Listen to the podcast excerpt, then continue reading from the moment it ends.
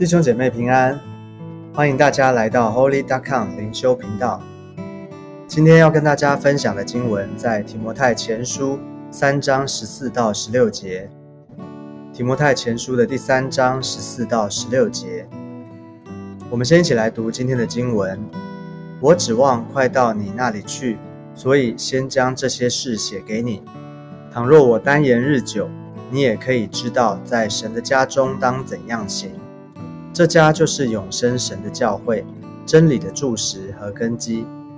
大灾近前的奥秘，无人不以为然。就是神在肉身显现，被圣灵称义，被天使看见，被传于外邦，被世人信服，被接在荣耀里。我们晓得提摩太前书是保罗写给提摩太的书信。保罗是提摩太属灵的父亲。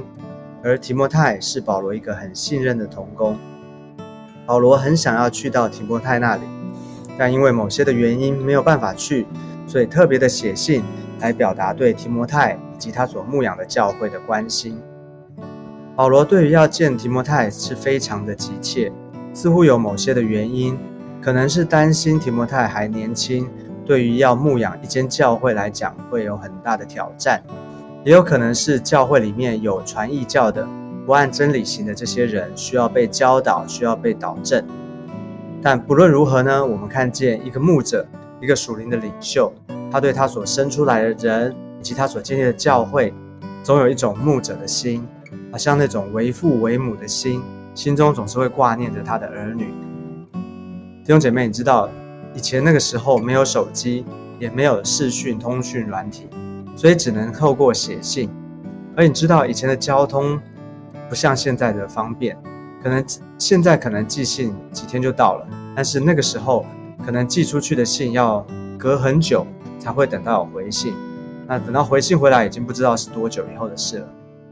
所以你有没有想过，保罗那么的急切想要见到提摩太，那他写完信以后，然后呢把信寄出去，你觉得他会做什么？他能做什么？在这个等的过程当中，他什么都不能做，他就只能等。但是呢，在这个等候的过程里面，就有一种很特别的一个关系经营的过程。你只能等待，那还能做什么呢？就是为对方祷告了。你只能为对方祷告，把你担忧的事、忧虑的事仰望交托给神，期待对方有好的结果。而且呢，这个过程里面其实就是在 push 我们去祷告。现在的科技很发达，通讯软体几乎瞬间就可以联络到彼此，但是呢，好像也少了那种在关系的里面，在等候的过程当中那种所生出来的负担。所以现代的人，我们可能无法体会那种信件往返的感觉。但是我这里不是要说我们要回到原始人的生活，我要强调的是，当我们在读保罗书信的时候，我们可以多一点揣摩当时的环境背景，我们就会发现。原来做一个牧者，要远距的牧养教会是一件很不容易的事。但是呢，也感谢主，就是因为当时的这样的限制，以及有保罗这样的牧者，所以保罗的书信才更显得珍贵。所以他被流传下来，给我们这些后世的人，我们可以学习，不只是信件里面说的内容，更是学习保罗一个做牧者的心。他是这样的用心的付出，为他的羊群。好的。接下来我们来看保罗所写的这封信呢，这里面他有提到一个很重要的目的。第十五节他说：“倘若我单言日久，你也可以知道在神的家中当怎样行。你也可以知道在神的家中当怎样行。”所以，我们晓得保罗他虽然被神使用去过很多的地方去宣教，但是其实他的宣教的旅途当中，其实也受到很多的逼迫，很多的拦阻。他几次呢被抓、被关下在监里面，所以这个地方他特别提到，他很有可能，他也担心，虽然他很想要去见提摩太，但是呢，他不确定他去不去得成。万一去不成的话怎么办呢？所以他就先把他的负担、他的教导、他想说的话都先写了下来。所以如果真的有一天他被关了、被抓了、被关了，去不了了，那至少提摩太读到他的信。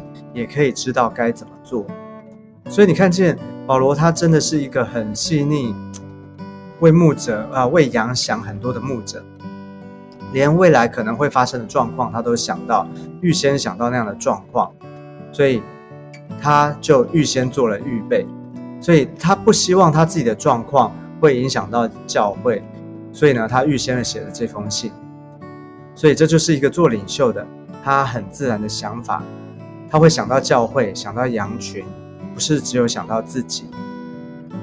我想大家都有服侍的经验，有些时候我们因为一些临时的状况，可能原本我们答应要去的，或者是呢我们应该完成的服侍呢，但是因为一些事情因故耽搁了，可能不是我们故意的，但是就是没有办法去完成。对，可能不是你所愿意的，可能像啊举例来讲，可能像生病啦，或是家里面有紧急的事情要处理啦等等的，或是你有一件私事你忘了要去处理。但是呢，有些时候我们就啊，因为这些的事情影响，我们就也没有交代，也没有安排，我们可能就去处理我们自己的事情。对别人来讲，可能就联络不到，突然消失。你知道这样的是怎么样的状况吗？你知道我在说什么吗？大家有没有遇到类似的状况呢？我自己以前也曾经是这个样子。那我那时候我的想法很单纯，我只是觉得。我是真的生病了，很不舒服，难道不能休息一下吗？为什么我还要还要跟谁讲？我也不是不愿意服侍啊，我是刚好遇到这个状况，我就遇到我刚好有事，我也来不及联络，哦，等等的这些想法。但问题不，问题不是你不能有事，问题不是说我们不能够有这些突发的状况，问题是我们没有交代，没有好好的负责任。我们原本该做的事，我们应该要有一个交代，应该要。啊，去处先去处理它，所以大家明白吗？因为一个领袖，他要对他负责的事情呢，要有一个交代。如果你不行，你临时有状况的话，你要交代给谁？事情不能够卡在你自己一个人的身上。你知道，在外面的公司尚且是如此了，更何况是在神的教会里面呢？所以，一个做领袖的，不要让自己的私事呢影响到整个教会。保罗他连他可能被抓见不了提摩太，他都想到这样的可能性。他心里面想的都是为了教会，为了他的羊。所以让我们学习做一个啊负责任的领袖，有负担有负而且负责任的领袖。好，所以保罗说他为了是这个为了教会啊，那他说这家就是永生神的教会，真理的柱石和根基，因为教会有神是永生神的居所。而且呢，有真理的柱石和根基，所以永生神在教会的里面有真理的根基，就会屹立不摇。而且我觉得保罗特别的提到，这是永生神的教会，真理的柱石和根基，就好像是在特别的要来兼顾提摩太的信心，要告诉他说，即或可能有那么一天，如果保罗他真的被抓了、被关了，他真的去不了了，但是教会是神的，神在教会的里面有神做。神的真理作为柱石和根基的话，他就不用担心，神会亲自来兼顾，兼顾提摩太。所以你看，一个牧者，他不止把他的状况哦，他预先的先想到，而且交代了，而且呢，他特别的在信心里面，在负担的里面，要鼓励鼓励提摩太不要害怕，而且要有信心，因为教会是上帝的。有永生神在教会的里面有真理的注释和根基。好，那最后一节呢？啊，最后在这边，这是一节很有能力而且 powerful 的经文，第十六节，他说：“大灾近前的奥秘，无人不以为然，就是神在肉身显现，被圣灵称义，被天使看见，被传于外邦，被世人信服，被接在荣耀里。”为什么保罗前面讲了？他对于监督啊，对于执事啊，许多的教导，而且呢，也交代了啊，对提提摩太讲了他的负担。在这边，他接着他就讲，他会讲到说大灾近前的奥秘呢，很有可能当他想到教会，想到他竟然也有份于神的家中工的工作的时候，他想到他竟然能够为真理打那美好的仗，这是一件何等荣耀、何等感恩的一件事情。所以他被神的恩所感动，就发出了一个这样的赞叹，说：“大灾近前的奥秘，无人不以为然。”什么是奥秘？奥秘就是神的旨意里面人所不能完全明白的部分，那叫做奥秘。奥秘指的是在神的旨心意当中，神的旨意当中，有人没有办法完全能够明白的那个部分，叫做奥秘。这个奥秘里面就牵涉到说，上帝他的主权，有他的计划，人没有办法完全明白，但是呢，人只能够凭信心来相信，人只能够凭信心来相信。所以这奥秘在这节经文里面，他提到什么呢？第一个，他说就是神在肉身显现，神在肉身显现，耶稣基督他是神的儿子，他道成肉身来到世上，透过耶稣，我们能够认识神，所以道成了肉身，神在肉身显现，这个你能解释吗？为什么神能够在肉身显现呢？你解释的清楚吗？你能够明白清楚吗？这是一个奥秘。接下来被圣灵称义这句话有点不是那么好解释。被圣灵称义的意思呢，就是耶稣基督他在地上所做的一切的工作呢，是有圣灵的同工，也有圣灵作为印记。耶稣基督他就是神的儿子，被圣灵称义，被圣灵称义，所以有圣灵印证他的工作，而且做见证。所以被圣灵称义这件事情呢，是不是也是奥秘呢？接下来提到被天使看见，被天使看见，你知道耶稣基督的事迹呢，在福音书里面都有记载，包含耶稣的出生，被还有啊，在他的出生的时候呢，有天使报信，一直到他受死复活升天的时候，也有天使出现向人显现，天使见证耶稣基督他救赎的工作。那你说这个要怎么解释呢？被天使看见，这个是怎么解释呢？其实天使就是来做见证，连天使都做见证，这个是不是奥秘呢？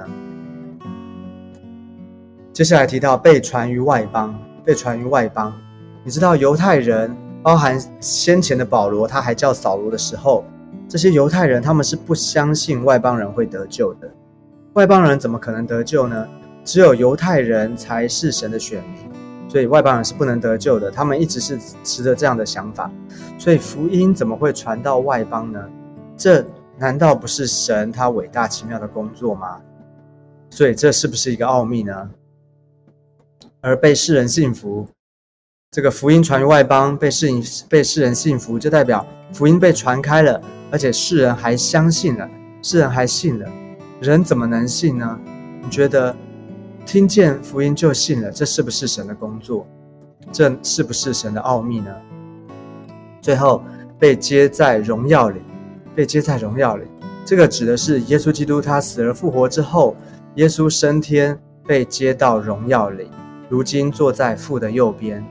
所以呢，我们就有一个盼望，我们就知道他已经被接在荣耀里，所以有一天，耶稣基督他也会把我们接到他的荣耀里。所以呢，这就是我们的盼望。那你觉得这是不是一个奥秘呢？所以感谢主，这整个神救赎的计划都是神他大能的作为。所以难怪保罗他发出一个赞叹说：“大灾近前的奥秘，无人不以为然。”所以弟兄姐妹，你有没有想过，信仰对你来说，它代表的意义是什么呢？它的分量有多少呢？它是一个信念的寄托吗？还是只是在你有需要的时候，你可以来找他的一个呃一个对象呢？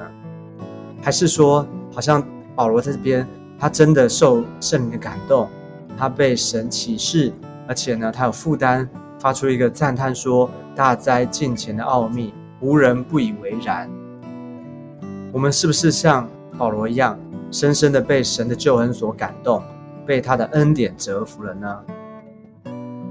我们每一天，我们活着，我们都晓得耶稣基督已经为我们付上了代价，他为我们预备了宝贵的救恩，而且为我们从死里复活。